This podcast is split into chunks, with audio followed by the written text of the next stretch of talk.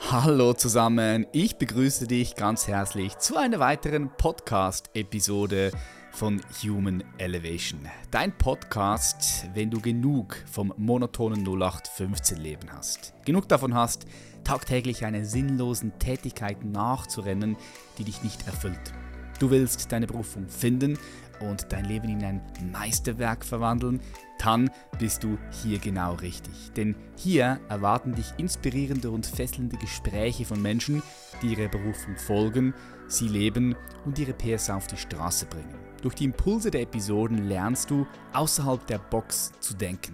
Zusätzlich kriegst du hier einmal im Monat eine Solo-Podcast-Episode mit wertvollem Inhalt rund um das Thema Berufung, Selbstverwirklichung und Potenzialentfaltung. Mein Name ist Patrick Reiser und ich bin dein Host. Ich bin Experte für Bewusstseinsentwicklung und wirke als Coach, Autor, Lehrer und Speaker. Es ist mir eine riesige Freude, gemeinsam mit dir in unseren Gesprächen neue Perspektiven und Blickwinkel zu tanken.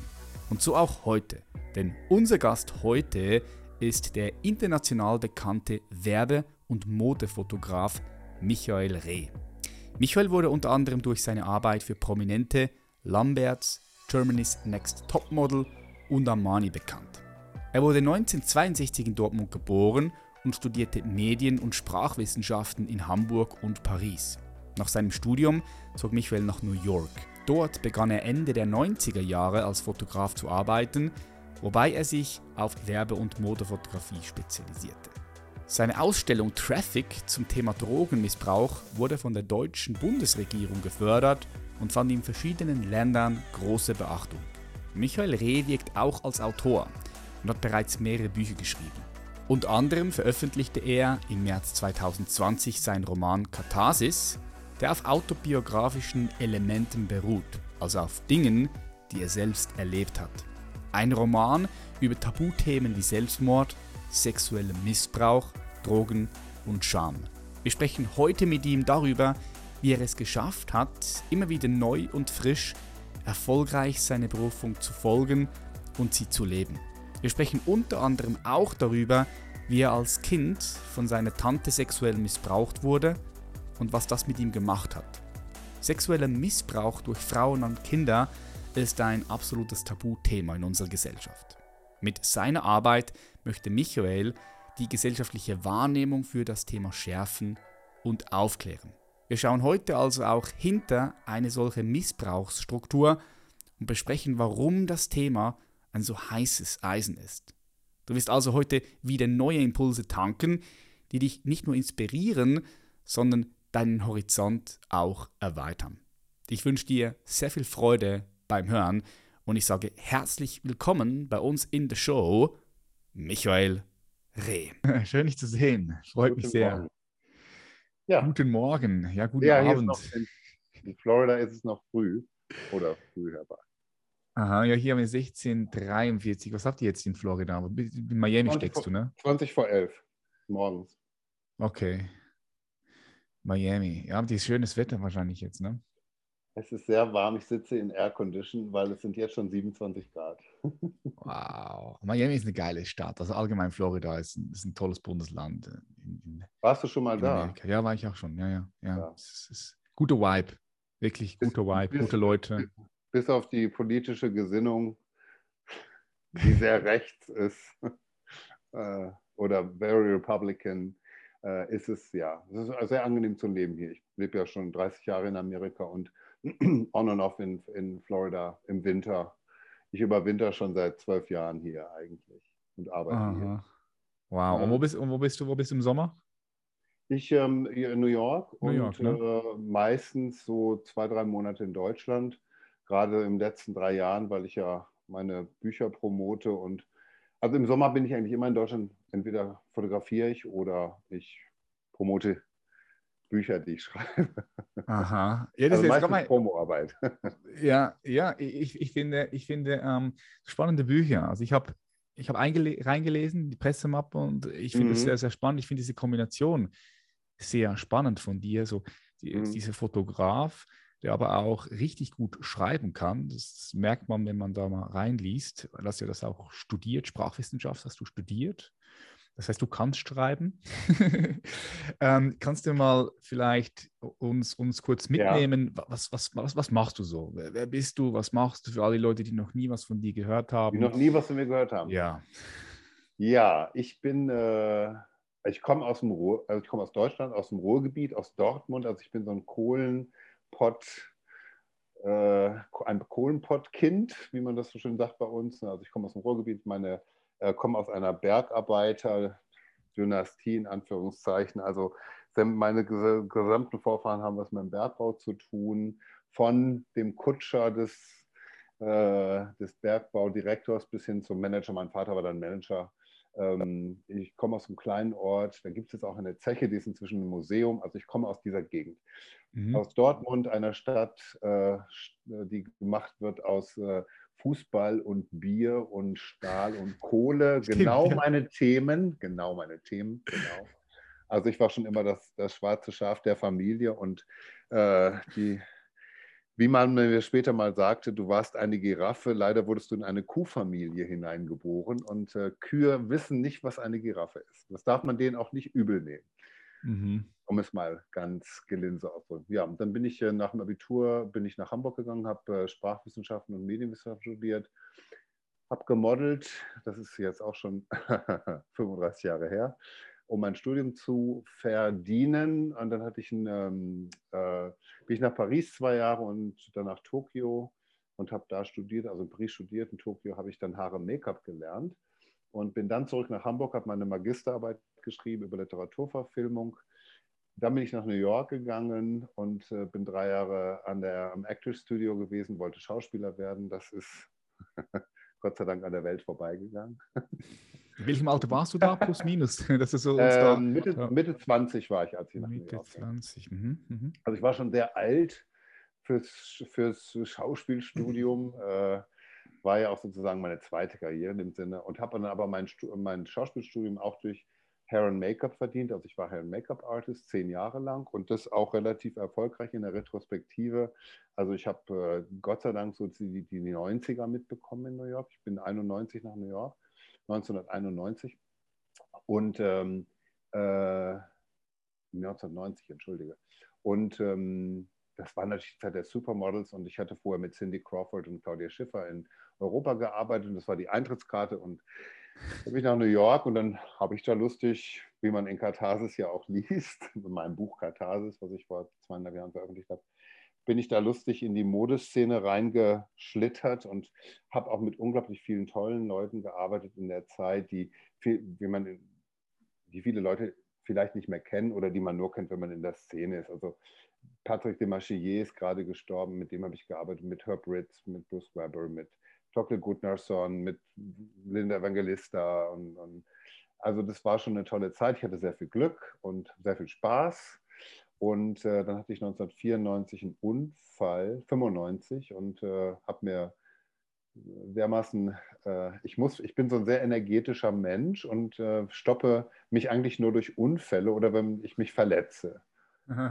subconsciously, was ich jetzt vor vier Wochen, mhm. weil ich mhm. so viel gearbeitet habe und ein neues Buch geschrieben habe und ein Kunstprojekt fertig gemacht habe, habe ich mir den Rücken äh, ver, nicht verstaucht, also Muskel, Nerven und Muskel ähm, sind irritiert. Äh, und ich stoppe mich immer dadurch. Anyway, Mitte der 90er hatte ich großen Unfall und dann dachte ich, naja, Haare und Make-up, ne? Ist ja auch irgendwie, wie lange kann man so machen, ne? Und dann habe ich äh, angefangen mit dem Fotografieren, weil mich das sehr interessiert hat. Das war auch eine andere Zeit. Da gab es natürlich das Internet noch nicht und keine Handys mhm. und keine äh, äh, Social Media. Da war Fotograf dann noch ein toller Beruf. Und, äh, da war es noch anders. Gell? Dann, dann hast du noch für die Magazine geshootet. Wenn du in ein Magazin gekommen bist, bam, das war dann so das ja, klar. Ja. ja. Das war, wenn du Harper's Bazaar oder Vogue gemacht hast oder eben mit einem dieser Supermodels gearbeitet hast, das Mega. war eine Eintrittskarte. Das war, naja, du, ich habe eine gute Zeit gehabt, die 90er irgendwie, wie gesagt, mit der Fotografie. Ich habe dann zwei Jahre so rumgewullackt oder gedoktert oder für mich ähm, fotografiert und das lief dann relativ schnell an. Ähm, äh, Ende der 90er habe ich dann ein Buch veröffentlicht über, über Männerfotografie, erotische Männerfotografie. Dann habe ich ein, ein, Buch gemacht über ähm, Drogenabhängige über das Thema Sucht. Das hieß Traffic, wurde später von der deutschen Bundesregierung auch gesponsert und wurde auch im Ausland gezeigt, auch in New York und in Griechenland und Amsterdam. Und dann bin ich, ja, seitdem bin ich Fotograf und äh, das habe ich jetzt über 20 Jahre lang ganz erfolgreich gemacht. So, man, man, sieht das ja immer erst hinterher, weißt du, du steckst da drin, du machst das. Ja, du bist im ja Film. ich, komm, ich bin ja auch noch oldschool und komme ja aus so einer anderen Zeit. Äh, also ich muss auch nicht alles auf Instagram posten oder das ist, ich lebe wirklich in the here and now und das, das pflege ich auch sehr. Mir ist das jetzt viel wichtiger als, also ich muss mein Essen nicht fotografieren, ja, das... Ja, entschuldige an alle Menschen, die da draußen sitzen und die ersten fotografieren. Mach ich auch mal, gell? Mach ich auch mal. Entschuldig, schuldig. Macht es, aber das ist überhaupt nicht mein Ding. Also ich habe jetzt gerade die letzten fünf Tage hier in Florida, ich mache gerade ein Kunstprojekt über einen amerikanischen Designer, das mache ich schon drei Jahre, wir sind jetzt in der letzten Phase und wir haben nicht ein Making-of gemacht, wir haben nicht ein Instagram-Post gehabt. Äh, ich habe auch gar keine Zeit dazu. Ich komme auch gar nicht auf, die, auf, den Gedanken, das zu machen. Also ich bin so oldschool und das finde ich aber auch super. Oldschool ist ja ein scheiß Begriff, aber also ich mache das, ich, ich konzentriere mich aufs, aufs Jetzt, auf diesen Moment. Ne? Und ich muss, muss Teil dann irgendwann, also mein Instagram ist auch Horror, bitte guckt nicht drauf, ist alles Mist. Sieht man schöne Yoga-Pose von mir oder irgendwas, aber das ist nicht mein Ding. Ne? Also, Andere Generation anyway. Ja, aber ich finde es toll, es gibt tolle influential ähm, äh, Instagrammer, ja, ähm, aber also wenn ich noch ein Mädchen im Bikini sehe, die da von oben das Foto macht, dann vielen Dank. Also das hat die Welt, braucht die Welt nicht. Lange Rede, gar kein Unsinn. Ähm, und dann habe ich äh, ein wichtiges, also das zum Beruflichen ne, als Fotograf. Und dann habe ich äh, vor was ja ein wichtiges Thema ist, über das wir auch reden werden, sexueller Missbrauch. Ähm, ja. äh, vor zweieinhalb Jahren kam dann endlich ein, mein Buch Katharsis äh, auf den deutschen Markt. Und da beschreibe ich, äh, das ist ein autobiografischer Roman, meine Geschichte als Überlebender von sexuellem Missbrauch. Äh, und das geht, da gibt es nochmal ein Tabu in einem Tabu.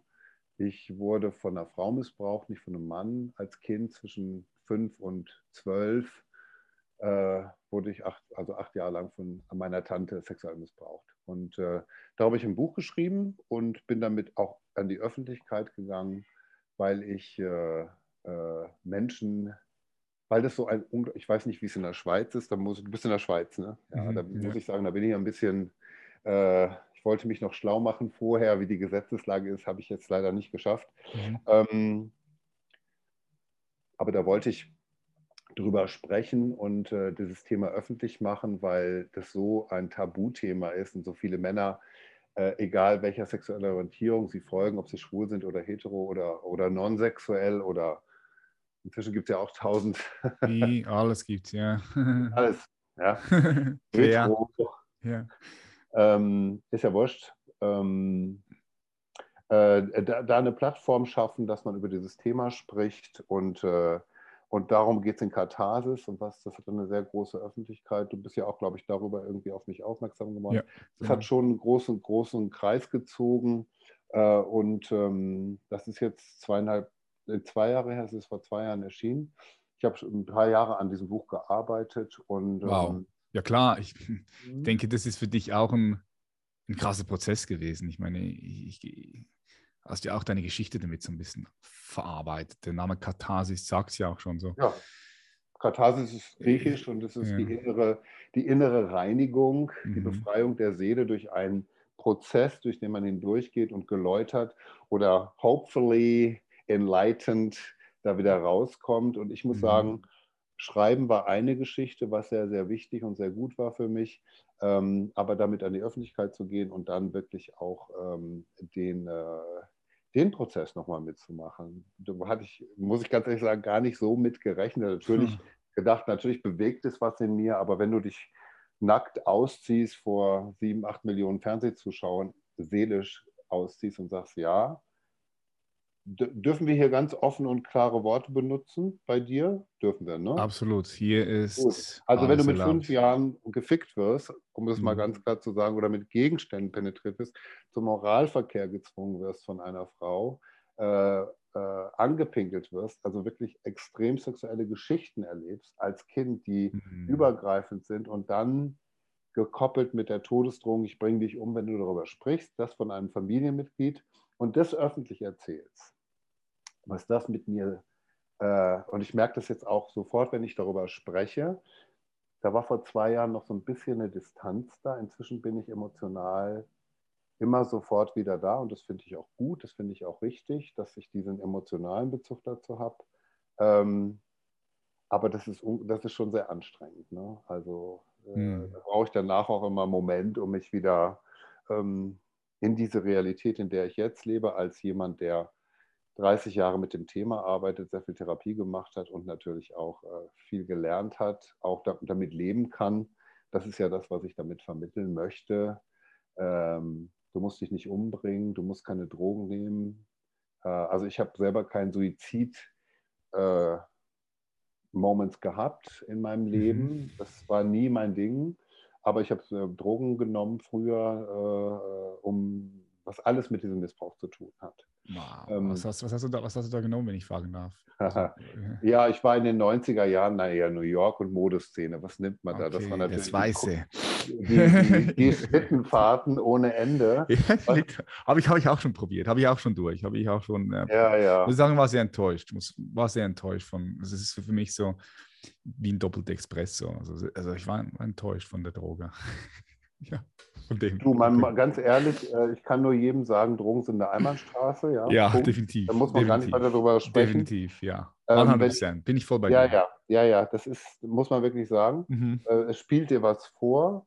In meinem Falle, das fand ich sehr interessant, ähm, zu sagen in den 90ern, äh, das hat für mich eine Tür für Sexualität aufgemacht. Da mhm. fielen meine ganzen Inhibitions weg. Also, wie heißt das mal Inhibition? Äh, meine also alles viel Dein Charme, dein Charme, oder? Nee, nee, nee, Inhibition ist so, so eine Einschränkung, also Schüchternheit und so. Ja, Charme, ja, Charme, Schüchternheit. Ah, Charme. Okay. Ja, Charme. Nicht, nicht Charme. Charme. Ja, genau, genau. Das fiel alles weg und mhm. ich war einfach dann nur. Also, das war natürlich eine Lüge, weil im Grunde hat es nichts geändert und es verselbstständigt sich und äh, Drogen machen abhängig. Punkt. Und ich habe Gott sei Dank immer einen Punkt gehabt. Ich war, also ich war sehr functioning, ich bin ein sehr disziplinierter Mensch, sehr erfolgsorientiert, sehr, ja, machen, machen, machen. Das ist, äh, äh, damit bin ich groß geworden und das hat mir auch sehr viel geholfen äh, über die Jahre. Aber ähm, deswegen ist auch, war diese Droge für mich passend. Also mhm. ich kann irgendwie mit Haschisch oder sowas also ich möchte mich nicht in die Ecke setzen und so machen, ja. Also ich bin sehr, I'm an active guy, I'm, I'm, I'm working and stuff. So. Ähm, ja, aber ich ähm, habe da Gott sei Dank, ich habe viel Therapien gemacht und ähm, wenn du erkennst, warum du Dinge tust, kannst du sie ändern und das habe ich getan. Und äh, ja, anyway, back to Katharsis, also das war mein, mein Schritt vor zwei Jahren. Und ähm, um auf deine Ausgangsfrage zu kommen, wer mich nicht kennt, und seit zwei Jahren arbeite ich also aktiv mit diesem Thema ähm, äh, äh Missbrauch, setze mich dafür ein, äh, habe auch schon mit der Bundesregierung da zusammengearbeitet, mit der Deutschen, äh, arbeite mit Innocence in Danger, mit der Julia von Weiler in Berlin zusammen. Ich arbeite im Moment, fang, ich fange jetzt an, an meinem nächsten Buch zu arbeiten. Also ich habe inzwischen zwei Romane geschrieben äh, letztes Jahr habe ich einen veröffentlicht namens Asta, ein Krimi. Und den Nachfolger habe ich jetzt gerade fertiggestellt, letzte Woche. Der heißt, das, ähm, der kommt im September raus. Äh, wie heißt er? Ein Roman auch. Ist ein Roman und ist ein Krimi, also ein Thriller. Ähm, und ähm, das grausame Vermächtnis des Konrad Corbys, also auf Englisch hört sich das viel besser an. Äh, The Cruel Legacy of Konrad Corbys, aber auf Deutsch, es geht um diesen Mann Konrad Corbys und äh, der stirbt, der ist Mitte 70 und hinterlässt viel Geld und seine Familie wird nach und nach ermordet. Äh, es geht aber nicht ums Geld, sondern es geht natürlich wiederum, und das ist mein Grundthema, um ähm, äh, äh, wie heißt es, äh, Familie, um Strukturen, woher kommen wir, warum tun wir Dinge. Mein Mörder ist sehr reflektiert, der weiß ganz genau, dass es nichts bringt, dass er mordet, aber er kann sich nicht aus den Strukturen befreien. Und es geht auch wieder um Missbrauch, es ist ein Seitenstrang dieses Romans. Also viel Psychologie, viel Psychologie auch dahinter, wenn man das so liest. Und, ne? Absolut, ja, im Geil. Ja, ja. ja, ja, das ist genau mein Ding. Äh, ja, ich denke, weißt du, wenn wir wissen, woher wir kommen, was wir tun, ähm, du bist ja auch jemand, der mit diesem, der in diesem Feld arbeitet oder auch, ja, du bist Coach und du bist äh, you know, äh, äh, äh ähm, Profiler, denke ich, auch in dem Sinne.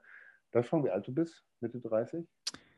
Äh, ja, genau, Mitte 30, 86er Jahrgang. Also gut geschätzt, sehr gut geschätzt. 86er. Ja, 35. Da habe ich schon in Paris studiert. anyway, ja. also du kannst dich auch mit diesem Thema aus. Das heißt, es war immer mein Thema. Ich gucke immer, ja, wo, wo kommt jemand her? Ähm, was äh, ist es, ist es, ist es deine Stimme, was du sagst? Also wenn ich, sorry, das muss ich anders übersetzen. Also wenn ich jemanden treffe, gucke ich mal, okay, wo kommt diese Person her? Äh, was, was möchte die und ist das wirklich ihre, ihre Stimme, die zu mir spricht oder ist das eine internalized voice? Ist es ein aufoktroyiertes, ähm, viele Leute leben ja in so einer, in so einer Personality, die sie sich ja. überstülpen. Ja. ja, eine Maske, eine ähm, Maske. Viele Leute haben Masken an. Ja. Natürlich, klar. Und gerade in unserer Welt, in der wir leben, äh, und, und ich glaube, wenn man, wenn man jünger ist, also wenn man Mitte 20 ist, ich arbeite ja nun wirklich, meine Modelle sind alle so zwischen 20 und 25, mit denen ich dann, die sind alle, ja, die gucken mich auch mal komisch an von der Seite. Sie merken, ich will nichts, ich kann denen noch was beibringen. ähm, äh, die sind natürlich, das ist ja ein unglaublich, also als ich groß wurde, äh, also erwachsen wurde oder auch äh, mein, mein Erwachsenenleben natürlich auch gelebt habe, bis, bis, bis die ähm, Digitalisierung ja unser Leben äh, vollkommen überrannt hat äh, in großen Teilen.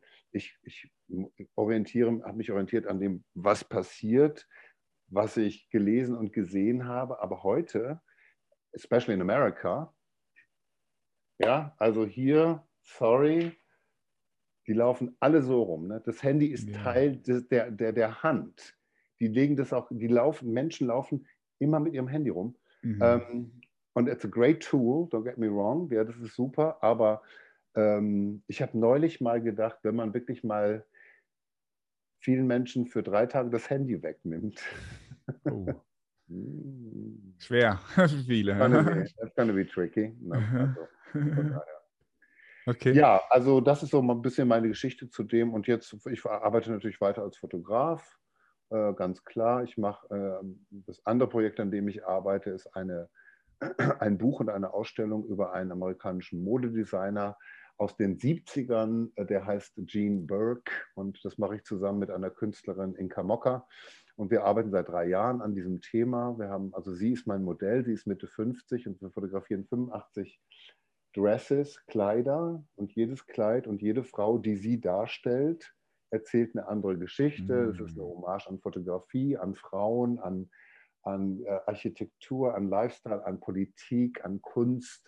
Jedes, jeder Dress wird anders dargestellt und instrumentalisiert. Und äh, wir sind jetzt am Sonntag fertig nach drei Jahren mit, wow. äh, mit diesem Projekt. Und das wird äh, dann eine Kunstausstellung und ein Buch und äh, ja, also es kommt alles zusammen und abschließend vielleicht noch dazu, sorry, ich quatsche natürlich wie ein Wasserfall wegen meinem Kaffee. Den ich Alles gut, passt, passt. Es ist sehr, es ist, ich finde es sehr, sehr spannend. Vor allem finde ich es auch sehr inspirierend zu sehen, wie, wie, wie, du mit jungen Jahren schon nach Paris, York, ja. was, du, was du da gemacht hast. Und, und, und, und da kommt mir gerade so ja. in den Sinn, hey, da, da, da ist ein Mann, der ist dem Ruf seines Lebens gefolgt.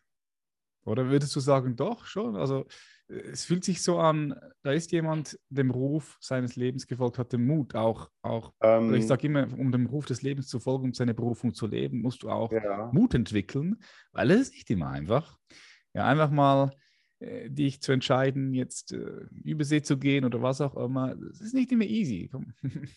Nein, natürlich nicht. Aber mhm. es ist immer, es ist interessant, ich rede, also ich finde das immer furchtbar, wenn jemand sagt, ja, also damals und vor 30 Jahren und ja, also ja, you live now. That's important. Ähm, die, aber du hast natürlich recht. Und es ist aus der Retrospektive so interessant zu sehen. Wenn ich mein Leben in die letzten fast jetzt oh, sechs Jahrzehnte zurückschaue, ja, also ich werde jetzt 60 im Sommer. Das ist krass, für mich ja. krass. Hätte ich, hätte, ich dich, hätte ich dich jetzt nicht, hätte ich dich nicht geschätzt. Ich habe natürlich jo. vorher schon gelesen, was für ein ja, Alter ja. du hast, aber mhm. du siehst, siehst um einiges jünger aus. Du machst vieles richtig, so wie es aussieht. Ja, gute Gene, ja. Also ich komme ja aus dem guten, also ich komme ja aus dem, aus dem, aus dem Genstall, alles gut, wie auch immer. Ähm, ich mache viel Sport kann ich nur jedem sagen, das ist, also das ist der Jungbrunnen. Ich mache immer Sport. Ja, das, äh, es hält jung, es hält fit, nicht nur den Body, sondern natürlich auch den, den Geist, ganz, ganz klar. klar. Ähm, ich trinke keinen Alkohol, also ich bin schon ein gesunder Mensch, prinzipiell. Ähm, aber ähm, äh, die, äh, das Geheimnis, ähm, da werde natürlich auch gefragt, Mensch, du bist 60 ne, und siehst noch so aus und bla bla bla. Ähm, ist das Interesse. Das Interesse, also auf Englisch heißt es oder im British heißt es Mojo. Ne? Don't mhm. lose your Mojo. Also ver, mhm. ver, verlier dein, dein, dein Mojo nicht, dein, dein Interesse an Dingen. Und das ist genau, das ist das Allerwichtigste. Wenn du kein Interesse mehr an Dingen hast, es gibt ja so viele Leute, die so, äh, äh, ja mal, ja mal, stöhnen, stöhnen. Ne? Deutschen sind ja gut im Stöhnen, können die super, sind die Weltmeister drin. Schweizer sind auch gut mit dabei. Ja, können die Österreicher, Österreicher wahrscheinlich auch. Das ist oh, so die Österreicher können diese deutschsprachige Kultur, ja. Also ja, ähm, das ist ähm, natürlich, äh, äh, das, ist, das, das, ist, das ist eine Kombination.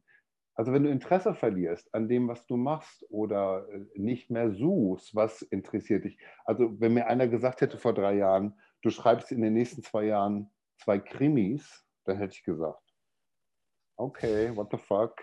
Ah, geil, finde ich aber geil. Aber ich war in der Pandemic in Deutschland, also ich habe Katharsis vorgestellt in der Pan Pandemic, als, sie, als die anfing und habe dann äh, da gesessen äh, auf dem Deich in Norddeutschland mit einem Hund und einem Freund von mir. Und dann waren erstmal monatelang alles dicht und ich hatte ein Fahrrad und den Hund. Mein mhm. Freund hat mit, leider mit einer, mit, einer, mit einer Depression auf diese Geschichte, der hat ganz anders reagiert. Ich wurde aktiv, ja, ich wurde proaktiv und habe gesagt, okay, so what can I do now? Jetzt habe ich endlich mal Zeit. Was möchtest du gerne machen? Dann habe ich gesagt, so, schreibe ich doch mal einen Roman. Das wollte ich immer schon mal machen, so einen richtig schönen Krimi, weil alle, die ich lese, gehen mir irgendwie auf den Sack. Das schreibe mal einen, der besser ist. Ob mir das gelungen ist. Andere Geschichte. Aha. Aber ich habe es gemacht. Und, ähm, und dann habe ich den zweiten jetzt geschrieben. Ähm, und es macht mir, es ist so geil. Ich als Künstler, also in Deutschland darf man nämlich Künstler sagen, dann wird man ja gleich angeprangert, aber in Amerika darf ich das so, I'm an artist, ja, ich bin ein Writer und Photographer und ähm, äh, wenn du, wenn du ein Outlet findest für diesen, für, für dich und für deine Produktivität, ne, kann ja auch sein, dass jemand Gartenbau macht oder, mhm. oder weiß der Geier was, rumgeht und Abfall aufnimmt. Das ist vollkommen egal. As long as you got your mojo und Interesse daran hast und die Wichtigkeit für dich in dieser Geschichte erkennst, dann kann das Leben doch ein bisschen weitergehen. Mhm. Aber sobald du das abgibst, ne, ähm, sobald du dich, äh, und ich sage jetzt nicht, dass, also es gibt natürlich Menschen, die sind klinisch depressiv und haben, also ja, kenne ich auch, also ich habe, also ich bin auch nicht immer Juppdi-Du unterwegs, ne, ist ja ganz, ganz klar. Ne? Mhm. Ja. Ganz eine wichtige Botschaft, äh, die mhm. darin steckt, finde ich, äh, find ich richtig schön. Jetzt ja, dein Herzensthema ist ja, die, diesen, diesen aufmerksam zu machen auf diese Art von Missbrauch. Ja? ja. Weil wenn man Missbrauch hört, so die meisten Menschen, würde ich jetzt sagen, haben so dieses typische Bild dann im Kopf, okay, da ist meistens eine Frau, so die wird von einem Mann missbraucht. Es ist ja aber auch so, dass keine kleine Zahl, auch, auch umgekehrt im Fall ist. Also, dass, dass Männer von Frauen missbraucht werden. Das war mir, ich, mir war das auch nicht so auf So, dem Schirm. ja, ja. Mir war Ja, das ja. auch nicht so auf dem, auf, dem, auf dem Schirm, weil, also ich hatte letztes Mal mit Andy Marquardt auch war ein, ein Gespräch hier, der war auch schon hier Gast und der wurde Mhm. auch von seiner Mutter ähm, schwer ja, ja, ja, ja, ja. Ja, ja. Und, und ähm, es- 15.000 Leute sind das, glaube ich, jährlich, die das betrifft. Ist das richtig? Ich habe irgendwas eine Zahl, ich Ja. glaube sogar bei dir. Also, gesehen? Pass auf, also es ist so. Äh, Missbrauch, es gibt eine offizielle Zahl in Deutschland, das sind 16.000 Fälle. Das sind die 16.403, schieß mich tot Fälle, ich sage jetzt mal 16.000. Ich gehe im Jahre 2019 vor der Pandemie aus. Das sind die Fälle, die gerichtlich verfolgt und verurteilt wurden. In der gleichen Zeit, 2019, hat die Weltgesundheitsorganisation in Deutschland alleine eine Million Fälle von Missbrauch datiert. Das heißt jetzt nicht, dass eine Million Kinder missbraucht wurden, eine Million Fälle. Also bei Mhm. mir zum Beispiel lief es über acht Jahre immer wieder. Es gibt Fälle, wo es einmal läuft, es gibt Fälle, wo es mehr. Das heißt, man geht von 300.000 Fäll- Fällen, missbrauchten Kindern im Jahr aus, vor der Pandemie. 300.000 weltweit. Ist es weltweit? Oder in Deutschland. In Deutschland, krass. Wow. So, von 300.000 Fällen, ja? Also nicht 300, es ist, ich kann dir die genauen Zahlen nicht sagen, aber ich kann dir sagen, dass es mehr als 16.000 im Jahr sind. So, Ja, äh, klar, und von klar. diesen 16.000 oder das, also ich würde, ich würde vielleicht, ich gebe, ich, ich persönlich aus meiner Erfahrung gehe von mindestens, Entschuldigung, 10 bis 20-fachen Menge an Fällen aus, wenn nicht mehr. Weil es eben im Dunkeln abläuft, kannst du es nicht genau benennen. Kaum jemand zeigt den Täter an, weil äh, du brauchst, äh, äh, in meinem Falle waren es äh, damals zehn Jahre, ähm, ähm, äh, wenn das verfällt, sorry, wie heißt Äh, das? die, ja, ich weiß genau, was du meinst. Äh, Es wird ähm, jährig oder? Nach zehn Jahren verfällt der, verfällt der Das- ja. Anspruch als, als Betroffener, dass du den anzeigen darfst. Ja, das ja, verjährt, ja, so heißt das. Genau, das verjährt. ja, verjährt, verjährt. Und du brauchst einen Zeugen. Ja, entschuldige bitte, was ist das denn? Ein Zeugen für Missbrauch. Äh, Missbrauch findet ohne Zeugen statt. Das ist Ja, ja. pervers in sich. So, und, von, von, äh, und dann geht man von der Zahl aus, und das ist meiner Meinung nach vollkommen richtig, jeder fünfte Täter ist eine Frau. Das heißt, jeder fünfte, also du hast, fünf, weiß ich nicht, 100.000 Fälle, ja, davon sind dann 20.000 sind Frauen, ja. Mhm, Ja, mhm. ja, fünf. So. Die Zahl ist huge und ungewiss. Missbrauch ist so dermaßen in unserem Unterbewusstsein verankert, dass wir nicht drüber reden, dass es Scham, Schande, Ja, Isolation klar. sind, die damit zu tun haben. Äh, Schweigen nützt keinem, nur den Täter. Äh, ich selber saß jahrelang in einer emotionalen Isolationshaft. Also, äh, guck mal, ich bin ein Kind der, der 60er, ja. Also mit- mein Missbrauch stand, äh, sta- stand, fand, fand statt, sorry, Mhm. ähm, between, äh, sorry, ich Deutsch. zwischen, zwischen 5 und 12 stand.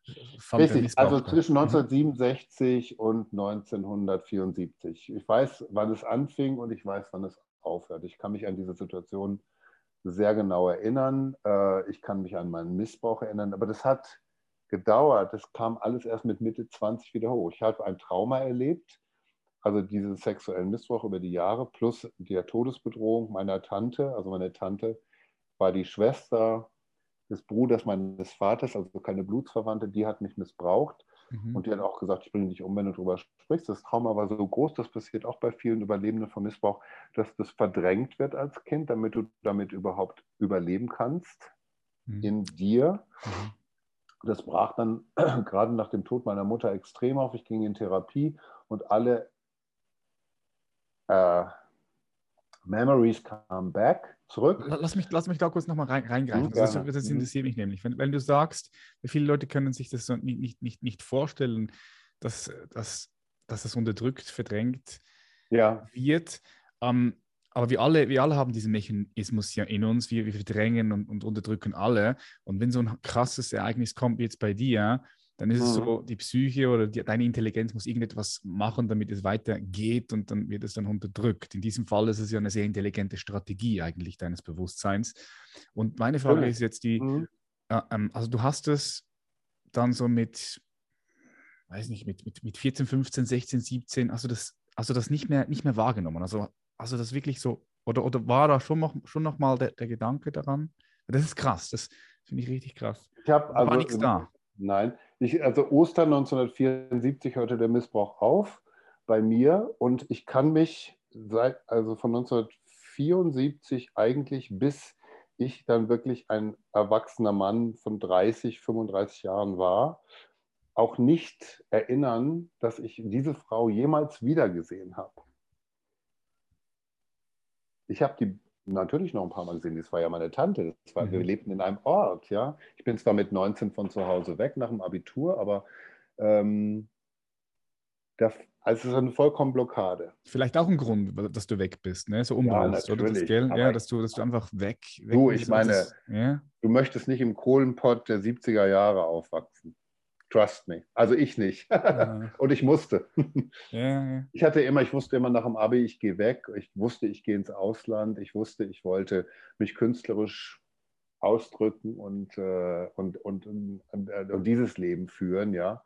Ähm, also ich finde, alle schwarzen und rosa Schafe der Welt vereint euch bitte schön und, äh, und geht raus und macht es und probiert es. Auf die Schnauze fallen wird man immer. Ich habe natürlich auch, um nochmal auf diesen Punkt zurückzukommen, dass du ja, sagst, gerne, ne, gerne. dein Leben und überhaupt. Ja, jetzt in der Retrospektive Klar, der ist nach Paris, der ist nach Tokio, der ist nach New York, der wurde Fotograf, blablabla. So, alles super.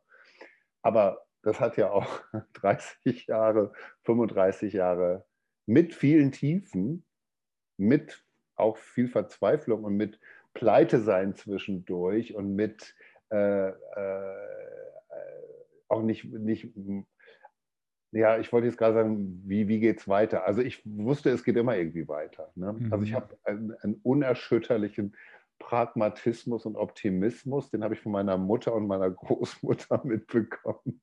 Gott sei Dank. Ne? Meine Mutter hat immer gesagt, reiß dich am Riemen. Ähm, und das ist so ein Lebensmotto von mir. Und ich habe das ins Positive, also reiß dich am Riemen heißt jetzt, reiß mal zusammen. Ähm, aber ich habe das, hab das positiv umgedreht und, ähm, äh, und sage, ja, Reiß am Riemen heißt, besinn dich auf dich selbst, pull yourself together and then go out again. Und dann guck, guck, was du damit machen kannst. Ja, Meryl Streep hat mal Carrie Fisher zitiert.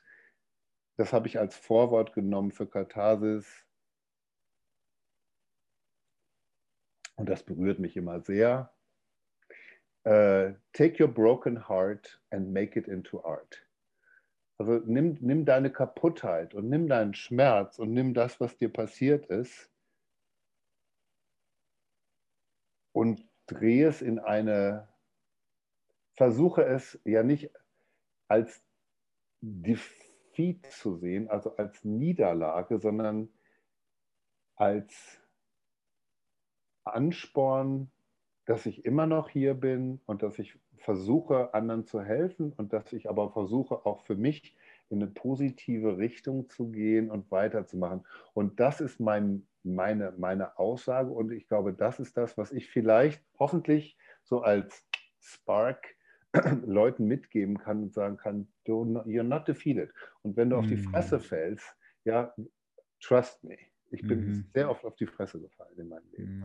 I love you what you say. ne, dann stehst du auf und sagst, okay, und dann in Deutschland gibt es ja diesen dummen Spruch, ne, aufstehen, Krone richten, weitergehen.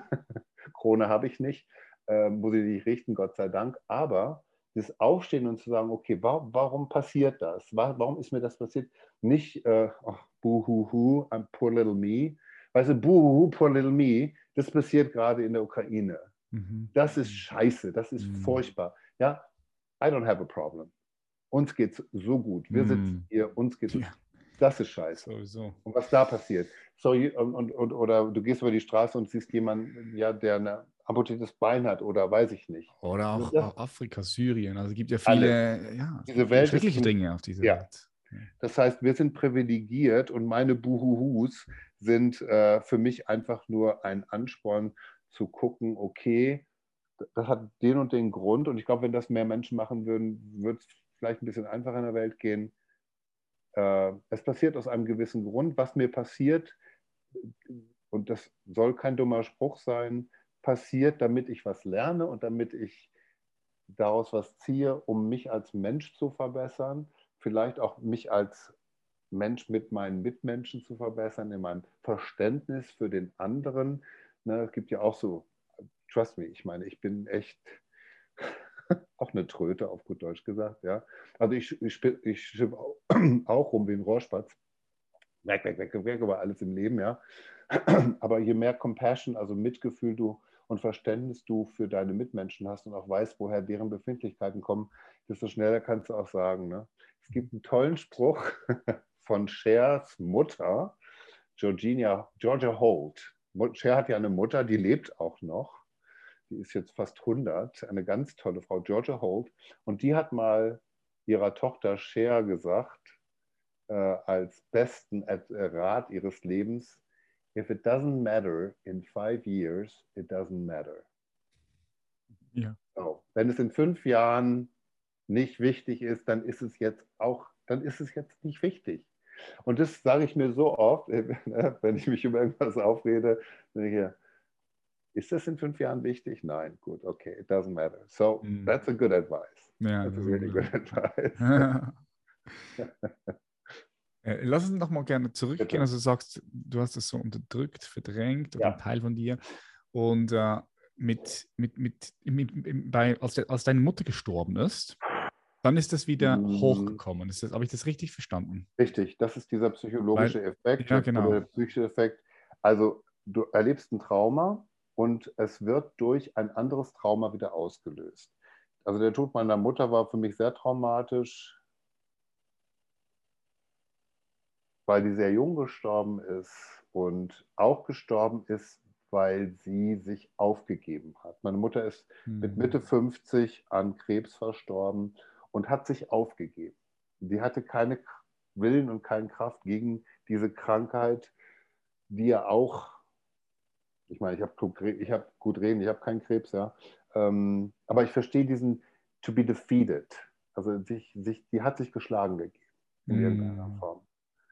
Ähm, und meine Mutter starb und das, ich war schon in New York und meine Mutter hat nicht darüber gesprochen und es war alles natürlich in meiner Familie. You never talk about anything, bla bla bla. So it was, it was, das war, ähm, ich musste mich aus dieser Familie des Schweigens befreien, auch jedenfalls dieses Trauma, ähm, der Tod meiner Mutter, die in meinem kindlichen Bewusstsein, auch mit meiner Tante, äh, es laufen so viele subconscious, unbewusste, da läuft so viel unbewusst ab.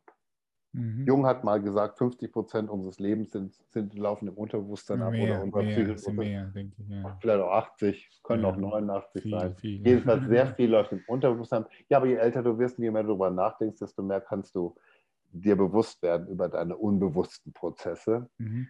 War mir aber damals eben auch nicht. Und, äh, und dann brach diese, ähm, dieses Trauma auf mit einer Wucht in mir, mit einer großen Depression Thanksgiving 1990 oder 1991 und dann bin ich auch gleich in Therapie gegangen, Gott sei Dank, weil ich eine Freundin hatte, die auch äh, Überlebende vom Missbrauch war in New York und die hat mich dann zu ihrer Therapeutin ähm, ge, ge, ge, ähm, geschickt.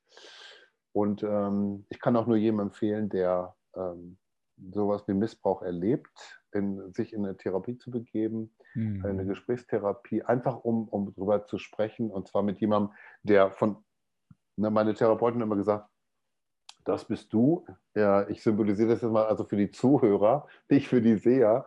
Also du bist der Kreis und sie nimmt dich, also wie eine Kugel, und man nimmt, äh, ein Therapeut nimmt dich aus dieser Kugel heraus, platziert dich um dich herum und du kannst dich von außen betrachten und du kannst das Geschehen von außen betrachten.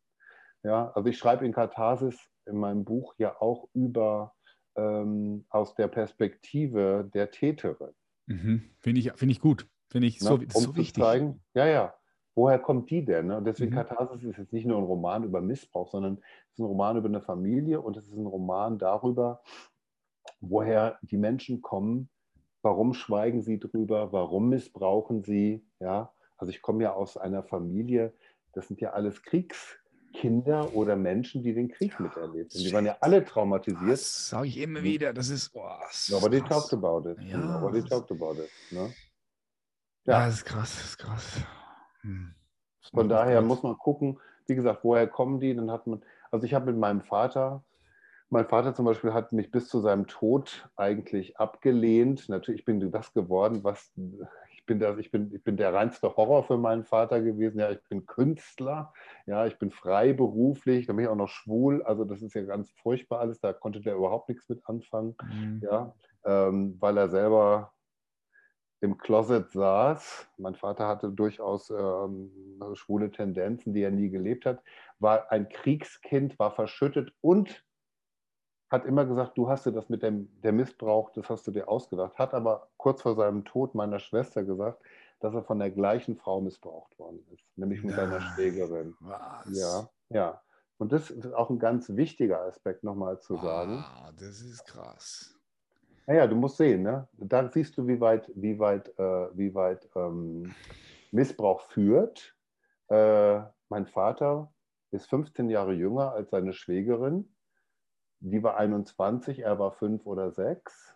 Äh, sie hat ihn nicht wie mich über Jahre missbraucht, sondern sie hat, so wie er sich ausdrückte, äh, zwei, dreimal probiert, was schon reicht.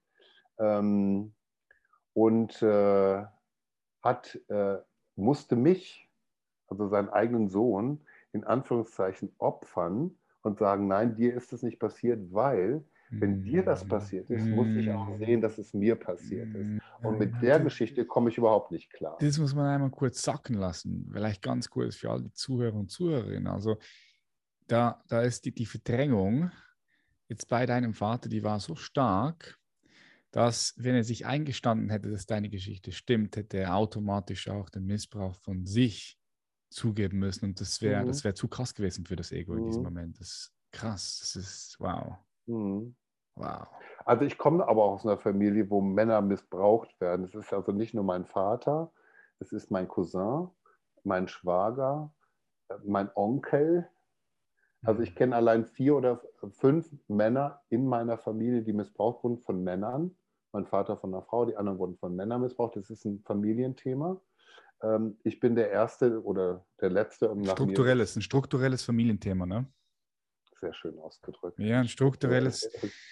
Wow, das ist krass. Und hast du, ja, mhm. ich meine, dass dich ja, ja krass auch damit beschäftigt, hast du für dich, ähm, kannst du in diesem strukturellen ähm, Familienthema, kannst du da darin Sinn jetzt erkennen äh, mit der Arbeit, die du gemacht hast in dir, bei dir?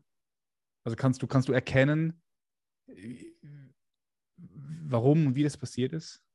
Also nicht, nicht dass du es gut das heißt, nicht, dass du es gut heißt, ja. aber mach das für dich, nicht, dass du es gut heißt, aber, aber, aber hast du Frieden für dich damit gefunden? Ach so. Ja. Ja, also erstmal, ich wünsche natürlich keinem Missbrauch an Hals. Und äh, klar ist es eine Erfahrung, die, äh, die ähm, mich eindeutig und sehr stark geprägt hat. Das ist ganz, ganz klar.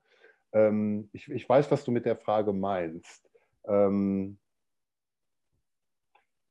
ich bin, ich bin kein religiöser Mensch. Ich glaube äh, trotzdem irgendwie manchmal an Dinge wie Karma.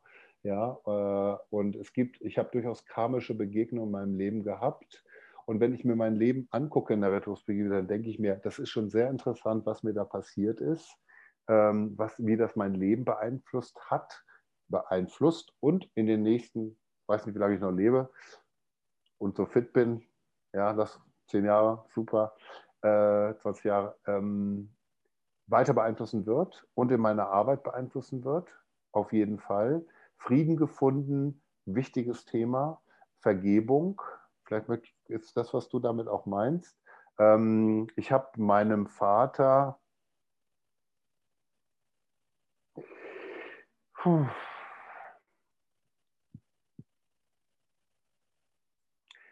Schwierig, schwierig, schwierig. Macht mich ganz traurig, mm. merke ich immer. Ich mm. bin auch an dem Thema, ich bin, äh, früher konnte ich easier über diese ganzen Sachen sprechen, ohne so gleich emotional zu werden, mm. weil ich auch die Distanz hatte. jetzt merke ich einfach auch, also mein Vater, ähm, natürlich war ein Arschloch, so, wenn ich es mal so sage, wie er mich behandelt hat sein ganzes Leben lang. Also als ich 18 war, sagte, du endest als Stricher am Hauptbahnhof. Er hat mich hm. enterbt, er hat gesagt, der Missbrauch hat nicht stattgefunden. Also mein Vater hat mich sehr, sehr schlimm als sein Sohn. Äh, äh, der ist auch erst vor sechs Jahren gestorben. Das ist schon, also es war ein, It was a long fight, let me put it that hm. way. Das mm. war schon nicht, nicht schön. Ich finde es mal toll. Ich weiß nicht, du hast vielleicht noch einen Vater.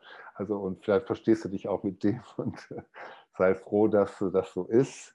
Äh, also, das ist eine ganz schmerzhafte, ganz große Wunde, ganz große Narbe, äh, die manchmal mehr schmerzt als der Missbrauch, was ich mit meinem Vater erlebt habe. Äh, aber das nützt nichts. Ich habe ihn erklärt, ich habe ihn äh, ich bleibe nicht in dem Schmerz. Auch da gehe ich raus und sage, ja, das ist der Schmerz, ich respektiere den.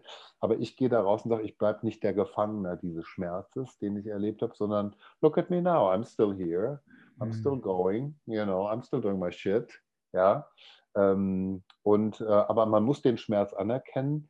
Ähm, es gibt ja dieses christliche Dogma, es gibt das christliche Dogma von ähm, äh, Verzeihen, Vergeben ähm, ich glaube, wenn man, ich, ich finde es sehr wichtig zu erklären, woher jemand wie mein Vater kommt. Dadurch verstehe ich ihn, dadurch kann ich ihm, dadurch kann ich ihn, äh, ich kann ihm vergeben. Das heißt aber nicht, dass ich das, was er tat, akzeptiere. Das ist mhm. genauso wie bei der Frau, die mich missbraucht hat.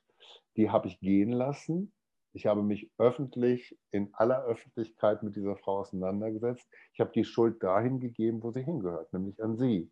She's the one who did it. Das ist ja auch nochmal so ein Thema bei Missbrauch, das man heißt, auch bei Frauen, ja, wenn die nicht so einen kurzen Rock hätte, hätte man sie nicht vergewaltigt. Du weißt, ja, worum hört man immer wieder. Immer, nee, immer nein, wieder. nein, ja. it's a fucking abuser. Mhm. Da ist der, der vergewaltigt und da ist der, der abused. Das hat nichts mit einem kurzen Rock zu tun. Und ich war ein fünf Jahre alter kleiner Junge, der sich in keinster Form wehren konnte, ja. den die vollkommen äh, like a fucking criminal, und das, sie ist eine kriminelle Kindesmisshandlerin, eine Vergewaltigerin gewesen. Und das habe ich öffentlich gemacht, das habe ich in einem Buch beschrieben, das bespreche ich in einer Talkshow. Die Frau hieß Hannelore Reh und kam aus Bövinghausen. So, und ich sage das ganz klar, um zu sagen, und das war diese Frau und an die geht es. An mhm. die geht es zurück und ich muss es nicht in mir behalten. Und das ist ein Weg, aus dieser Geschichte rauszukommen. Mhm. Und sie auch dann, dann, auch gehen zu lassen. Mhm. Es ist ein mhm. Lebensthema, Missbrauch, also an alle, die da draußen jetzt zuhören. Mein, mein Herz und mein, meine Liebe geht an euch alle und das meine ich ganz ernst. Das ist kein dummer Spruch. Ich empfinde das mit diesen Menschen, vielleicht sage ich das jetzt auch.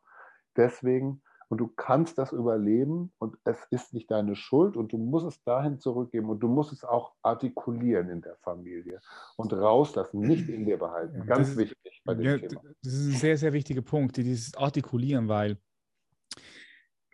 wir können, weißt du, die Menschen, die das nicht erfahren haben, wir können schnell mal sagen, mhm. ja, aber warum, warum sagt er nichts? Ne? Warum hält er die ja. Klappe?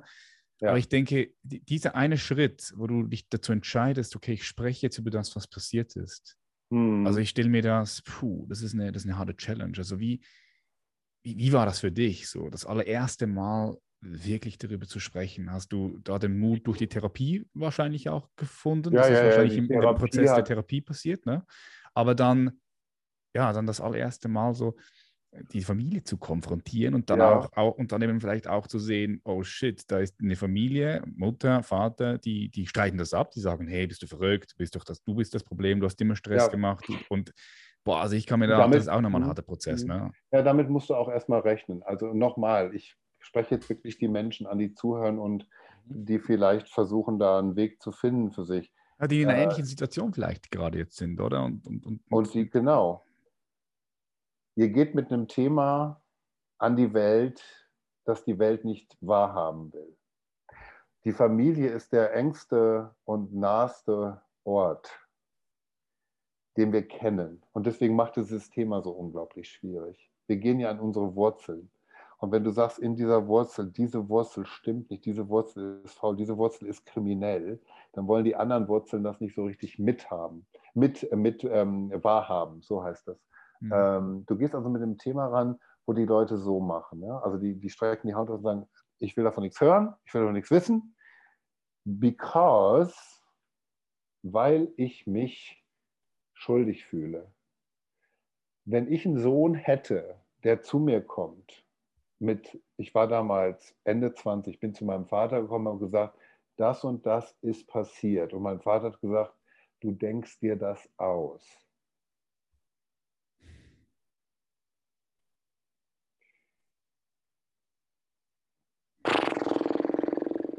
Und ich bin nicht der Einzige, dem das passiert. Das passiert wahrscheinlich unglaublich vielen Leuten. Da musst du dich fragen, warum sagt er, du denkst dir das aus? Nicht, weil er glaubt, du denkst dir das aus, sondern weil er Schiss hat weil er sich, weil er sich, wie mein Vater von derselben Frau missbraucht wurde, ist eine Geschichte, aber weil er sich auch als Elternteil in Frage stellen muss, ja. was habe ich denn da für einen Fehler gemacht, mhm. dass mhm. ich das nicht gemerkt habe, genau, dass ich da nicht hingeguckt habe. Das ist das, was den erwachsenen Kindern passiert, die zu ihren Eltern gehen. Nicht aufgeben, dranbleiben und sagen, ja, es ist, du kannst tausendmal sagen, es ist nicht passiert. Ja, hast du einen Beweis? Nein, es gibt keinen Beweis, das ist Missbrauch. Ich habe jetzt durch Katharsis eine Frau gefunden, die das beobachtet hat und mir das vor zwei Jahren erzählt hat, dass sie den Missbrauch beobachtet hat. Die war damals noch eine, eine sehr, sehr junge Frau, auch traumatisiert durch Missbrauch und hat das nicht öffentlich gemacht, äh, weil sie Schiss hatte, natürlich auch. Wir reden auch hier von Ende der 60er Jahren. Da konnte ich das auch verzeihen, das ist alles gut, ja. Aber ich habe zum Beispiel einen Zeugen gefunden. Und heute im digitalen Zeitalter gibt es wahrscheinlich viel mehr Verbreitung natürlich durch die Darknet, durch Kinderpornography im, im ja. Internet und solche Geschichten. War ja damals nicht der Fall. Ne, da wurde vielleicht ein Foto gemacht und das wurde dann unter der Hand verkauft und solche Geschichten. Also, an alle da draußen natürlich, es ist, es ist ein langer Prozess, es ist ein lebenslänglicher Prozess, das, das muss man auch akzeptieren für sich selber es ist nie gut, es wird nie vorbei sein, aber man kann damit leben. Und man kann damit lernen, umzugehen. Man kann, mit, man kann, damit auch gut leben, oder? Also, weil, oder? Muss man vielleicht auch ja, noch sagen. Ja, ja. Oder du lebst ja, lebst ja auch gut. Also es ist ich habe auch Spaß, ich lebe auch gut, aber es ist immer ein Teil meines Lebens. Und wenn ich das, das ist ein Teil deines Systems, dann ja. immer. Ja, also ich rede jetzt mit dir, ja, und ich merke, boah, es mhm. kommt in einer Welle hoch.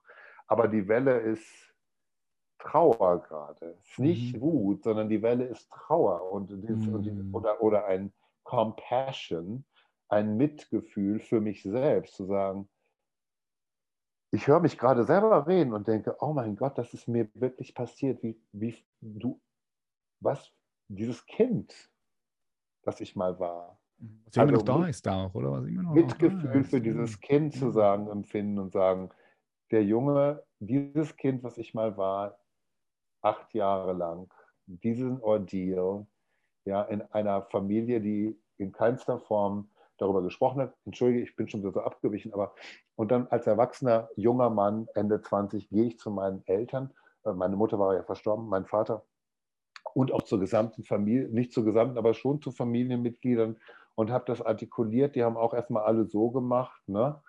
Und ähm, dann hat es nochmal zehn Jahre gedauert, bis ich gesagt habe, jetzt ist Schluss. Und habe, metaphorisch gesprochen, auf den Tisch gehauen, habe dieser Frau gesagt, wenn du dich jetzt nicht entschuldigst, gehe ich gerichtlich gegen dich vor und ich mache es in einer Woche in der ganzen Familie ganz explizit mit all dem, was du gemacht hast, publik. Sie hat sich nicht gemeldet und dann habe ich einen, einen Brief an, also damals schrieb man ja noch Briefe, also so lange ist ja nicht her, aber es war meine Tanten und Onkels und Omas, die hatten natürlich alle keine E-Mail.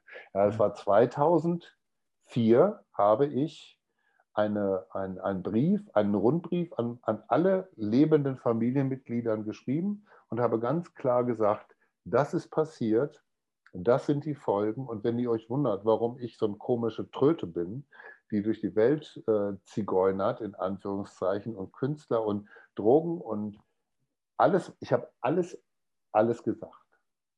Und dann haben die gemerkt, der Mann ist, ich war ja schon 40 und, und auch beruflich erfolgreich und, äh, und stable in myself, also stabilisiert in mir selber. Mhm. Äh, und dann haben die gemerkt, da ist was dran. Und dann habe ich ein Familiengericht einberufen, habe alle, habe gesagt, ihr kommt jetzt alle. Ich komme nach Dortmund, ich komme dahin, ich miete da einen Raum und wir treffen uns alle und dann können wir darüber reden.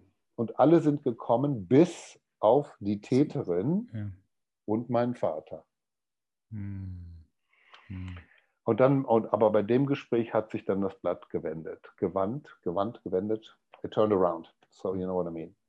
Und dann haben die gemerkt, weil dann habe ich wirklich da gesagt, es reicht, ne? es reicht. Ich habe so die Schnauze voll davon, was ja auch ein Muster ist, dass es auf dich als, als Überlebender zurück. Du bist schuld. Was machst du hier für ein Theater? Du störst mhm. unsere Ruhe. Mhm. Nee, Kinder, so läuft das nicht. Fickt euch. Mhm. Ihr habt nicht hingeguckt. Du hast missbraucht. Dann kam mein Onkel, der Frau, äh, der Mann dieser Täterin, äh, und sagte, ja, die, die, du konntest doch gar keinen Sex mit der haben. Du warst ja sechs Jahre alt. Da habe ich gesagt, ja, du hast vollkommen recht. Ich habe auch keinen Sex mit der gehabt. Die hat mich vergewaltigt. Verstehst du? Mhm. Diese, diese, ja, ja, die, die, die, die, Gedankengänge bei den Leuten. Du konntest, das ging doch gar nicht, du warst ja. Nee. Die hat was mit mir gemacht. Mhm. Ich habe nichts mit der gemacht. Die hat was mit mir gemacht. Die hat sich auf mich draufgesetzt und hat mich zum Oralverkehr gezwungen mit sechs Jahren. Mhm. So muss man es sehen. Mhm. Und es dauert, man kann sich übers Knie brechen, psychologische, psychische Prozesse laufen langsam. Die Heilung dauert sehr lange.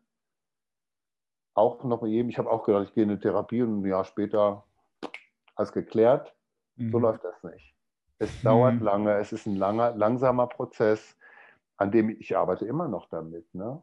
Ich arbeite immer noch. Und äh, das muss. Wahrscheinlich bis zum letzten Atemzug auch. Also ich, ich, ich komme ja auch von einem Punkt. Mhm. Ja, Lebensthema. Ich, ich denke, ich denke, unabhängig davon, ob du missbraucht wurdest oder nicht, wir alle haben unsere Themen und unsere Lebensthemen und an denen dürfen wir, und es ist auch wichtig, dass wir die ähm, ja, mit denen arbeiten bis zum letzten Atemzug. Ja. ja. Vielleicht sogar darüber hinaus, wer weiß. Ne? Ja, okay, das äh, ja, wissen wir nicht. Unter jedem Dach ein Ach, sagte mal ein, ein lustiger Mensch in meinem Leben. Unter jedem Dach ein Ach. Wir haben alle unsere Themen. Ne? Ich will auch nicht sagen hier, ne, also mein Schmerz ist und so weiter. Es ist halt mein Thema, ich gehe damit um. Es gibt Schlimmeres im Leben für es, Menschen, die, wie gesagt, ich muss nochmal, sorry, es macht mich, dieser Krieg macht mich gerade so traurig auch. Mm. Ich denke, mm. ich habe heute Morgen ein Foto gesehen im Spiegel von zwei kleinen Kindern, die da mm durch so ein zerbombtes Dorf gehen und du kennst diese Bilder aus dem Zweiten Weltkrieg und ich denke, wir sind in 2022 und da ja. sitzt wirklich eine, man sagt ja immer Putin, Putin, Putin. Nee, it's fucking Russia. Ja, da steckt ein, ein Land dahinter, das warum auch immer so einen Schmerz verursacht in dieser Welt. Ja, sehr komplex. Diese Welt, die sowieso Dynamik. kaputt ist in mhm. vielen Dingen, ja. Mhm. Und, und da wird so viel. Uh, sorry, it just also da ja, es berührt dich, es berührt, es berührt, es, es, berührt mich auch, glaub mir, es berührt mich auch, mhm. es beschäftigt und berührt mich. Es ist, es ist sehr, komple sehr komplexe Dynamik, die ja, da, ja, ja. dahinter steckt. Ja, ja. Also von daher, ähm, äh, ich, äh, ich will auf das Thema aufmerksam machen. Ich, ich sage immer, ich bin nur ein Beispiel, das passiert halt sehr, sehr vielen Menschen, aber ich möchte es, ich möchte schon sagen, ja, es, eben weil es vielen Menschen passiert, gebe ich dem meine Stimme. Äh, es gibt ja diese, ist, du kennst wahrscheinlich ABBA. Ja, die, klar. Wer kennt die nicht? Ja, äh, Kenne ich noch, äh, auch wenn es nicht meine Generation ist. Ja, und, und ABBA waren für mich so ein, so ein, so ein Happy Band. Moment in my life immer. Band. Also mhm. damals. Und die haben ja nur eine neue Platte gemacht äh, letztes Jahr, die kam dann nach raus und da gibt es ein Lied, das heißt, äh, oder ist kein Lied, das ist schon eine Hymne, Ode to Freedom, also Ode an die Freiheit, was gerade auch in der Ukraine äh, äh Ukraine, ja, Ukraine sagt man, ne? Mhm. Ähm, ähm, Konflikte, die haben das gerade konzertant aufgeführt in, in Stockholm. Und da gibt es einen Satz, ähm,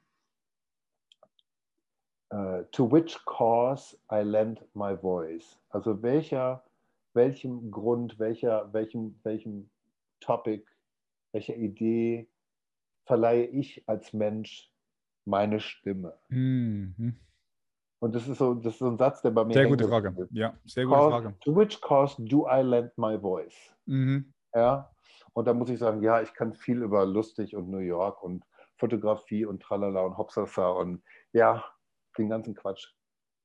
Dieses ganze äh, Kokolores, ist ein schönes deutsches Wort, reden und das war auch alles toll, aber the cause to which I lend my voice is sexual abuse, sexueller Missbrauch und wie man als Überlebender, eben auch nicht als Opfer, sondern als Überlebender vielleicht damit umgehen kann. Und ich hoffe sehr, eines meiner größten Anliegen, dass äh, ich vielleicht irgendjemandem, der zuhört, einen Moment gebe von, ach, da, könnte ich mal, in die Richtung könnte ich denken. Da könnte ich vielleicht hingehen, um, um, um, um mich zu heilen. Weil als ich 1990 in New York war, gab es ein Magazin, da war das Thema ja vollkommen, da gab es ja nicht, wurde nicht überschwommen. Da gab es ein Magazin, das hieß Lears, von einer Journalistin, einer sehr mutigen Frau. Und äh, ich weiß noch, da gab es ein, äh, eine Ausgabe, da war ein Strichmännchen, weißes Cover, Strichmännchen schwarz und darunter ein Wort, Abuse, also Missbrauch. Und das war für mich, mhm. ich, es passiert nicht nur mir. Ja, du bist nicht alleine. Mhm. Und, das, und äh, vielleicht kann ich bei irgendjemandem diesen Moment auslösen. Und das wäre für mich wirklich äh, dann hat sich alles gelohnt und dann äh, ist der Schmerz, ähm, sorry, du merkst, es kommt gerade wieder hoch. Mhm. Dann war der Schmerz nicht umsonst und dann, dann hat sich daraus was ergeben. Und das ist, war die Frage von dir auch, ne? Did it make sense oder was? Mhm, ja, genau, then, genau, then, it genau. made sense. Ja, then genau. Sense. Ja, ja. Oh, schön. Ja, es, es berührt mich gerade sehr. Mm. Ja, ich würde es super gerne so, so, so im Raum stehen lassen. Das ist ein sehr schöner Abschluss, Michael. Mhm. Ich bedanke mich ganz herzlich, dass du hier warst und für die Offenheit und möchte dir auch gerne nächste noch Woche weiter. es gibt noch mehr zu erzählen. Was meinst du? wir reden nächste Woche weiter. Es gibt noch mehr zu erzählen. Ja, ich, ich, würde, ich, würde, ich, würde, ich würde gerne dir noch das Schlusswort nochmal so geben. Also wo hm. könnte ich, also erstens, wo könnte ich die hm. Leute finden, die jetzt sagen, hey, ich, ich möchte, okay. möchte, mehr von dir erfahren, ich möchte vielleicht mit, mit, mit dir connecten, möchte dein Buch holen. Also ich okay. werde das Buch Katharsis natürlich verlinken in die Show Notes. Ähm, deine Internetseite ja, also werde, ich auch, werde ich auch verlinken. Ja. Ja, Katharsis ist, ähm, also wenn jemand mehr über mich erfahren möchte, ich habe ein furchtbares Instagram-Profil. ähm, ich bin kein Instagrammer, aber da sieht man so ein bisschen, so ein bisschen, was ich mache. Äh, das ist ein ganz persönliches Profil. Äh, ich poste nur, wenn und wenn ich wirklich was zu posten habe und wenn ich Spaß dran habe. Ähm, Katharsis gibt es natürlich als E-Book. Es gibt es jetzt auch als Hörbuch, hm. weil ja viele nicht mehr lesen. Gerade Männer zwischen 25 und 35 lesen keine Bücher. Stimmt, die habe ich auch. Ertappt mhm. äh, sind das ist ja demografisch erfasst. Also es gibt Katharsis als Habe ich, auch, hab ich, auch, hab ich auch herausgefunden, ja. ja ähm, ansonsten schreibe ich meine Krimis, die immer so ein bisschen natürlich genau auf dieses Thema Familie, Struktur, ähm, also die hinter, hinter die Fassaden gucken. Ähm, und ich fotografiere auch noch ein bisschen lustig im Leben herum und das findet man auf michaelre.com. Und äh, wenn jemand, und das meine ich ganz ernst, wirklich, äh, ich habe meine E-Mail öffentlich, ich habe eine E-Mail öffentlich gelassen. Ähm, und wenn da jemand mal einen Rat sucht, und da bitte ich wirklich, sich das vorher zu überlegen, weil ich das ernst nehme, äh, dann kann man mir auch eine E-Mail schreiben cool. zu diesem Thema. Äh, weil neulich kam eine E-Mail von einer Frau, die sagte, meine Mutter ist missbraucht worden und ich sagte immer, die soll Spaß haben und das kann die nicht. So, und da habe ich vier Wochen an einer Antwort herumgedoktert, um mir genau zu erklären, warum die Mutter das nicht kann, aus meiner Sicht heraus. Woraus aber wieder mein nächstes Projekt entstanden ist, nämlich ein Ratgeber für Missbrauchte und deren Familien und Freunden. Mhm. Wie gehe ich damit um? Ach cool, geiles Projekt. Das kommt nächstes Jahr raus. Ich, ich schwanke immer zwischen Kommerz und Kultur. Aha, in meiner, ich sehe, ich Arbeit. Es ist immer was los. Das ist gut. Gutes Pensum, gutes Arbeitspensum. Genau. genau. Und, immer, und, immer, und immer dem Beruf des Lebens folgen ja. und deine Berufung leben. Ich danke dir ganz herzlich. Ich habe zu danken. Und ähm, ja, dann beenden wir das Gespräch jetzt mal offiziell. Yes, so ist Hier. es. Kommen dir diese Fragen bekannt vor? Wie schaffe ich es, endlich meine Berufung zu finden?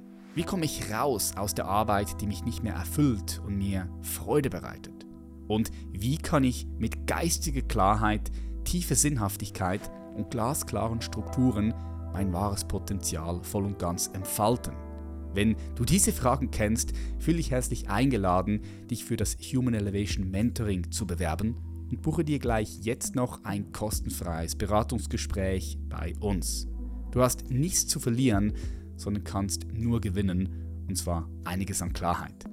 Das Human Elevation Mentoring ist ein hochwirksames zwölfwöchiges Mentorship-Programm mit mir, in welchem du Klarheit über deine Berufung findest, dich von innerer Unruhe befreien kannst und einen Quantensprung in deine Entwicklung machst. Bereits über 1600 Menschen haben erfolgreich mit uns zusammengearbeitet. Bewerbe dich also gerne unverbindlich bei uns und hol dir ein kostenfreies Beratungsgespräch mit unserem Experten Paul. Den Link findest du in den Show Notes, kannst aber auch einfach auf www.patrickreise gehen und dann dort aufs Human Elevation Mentoring klicken. Ich freue mich von dir zu hören. Ich bedanke mich ganz herzlich, dass du hier bist, dass du bis zum Schluss geblieben bist. Ich freue mich auch über eine positive Bewertung auf iTunes, auf Spotify, von wo auch immer du jetzt gerade zuhörst. Denn dies ist deine Möglichkeit, diesen Podcast zu unterstützen, wenn du glaubst, dass du auch Mehrwert daraus ziehen kannst. Wir hören uns in der nächsten Episode. Ich freue mich. Bis dann. Dein Patrick. Bye bye.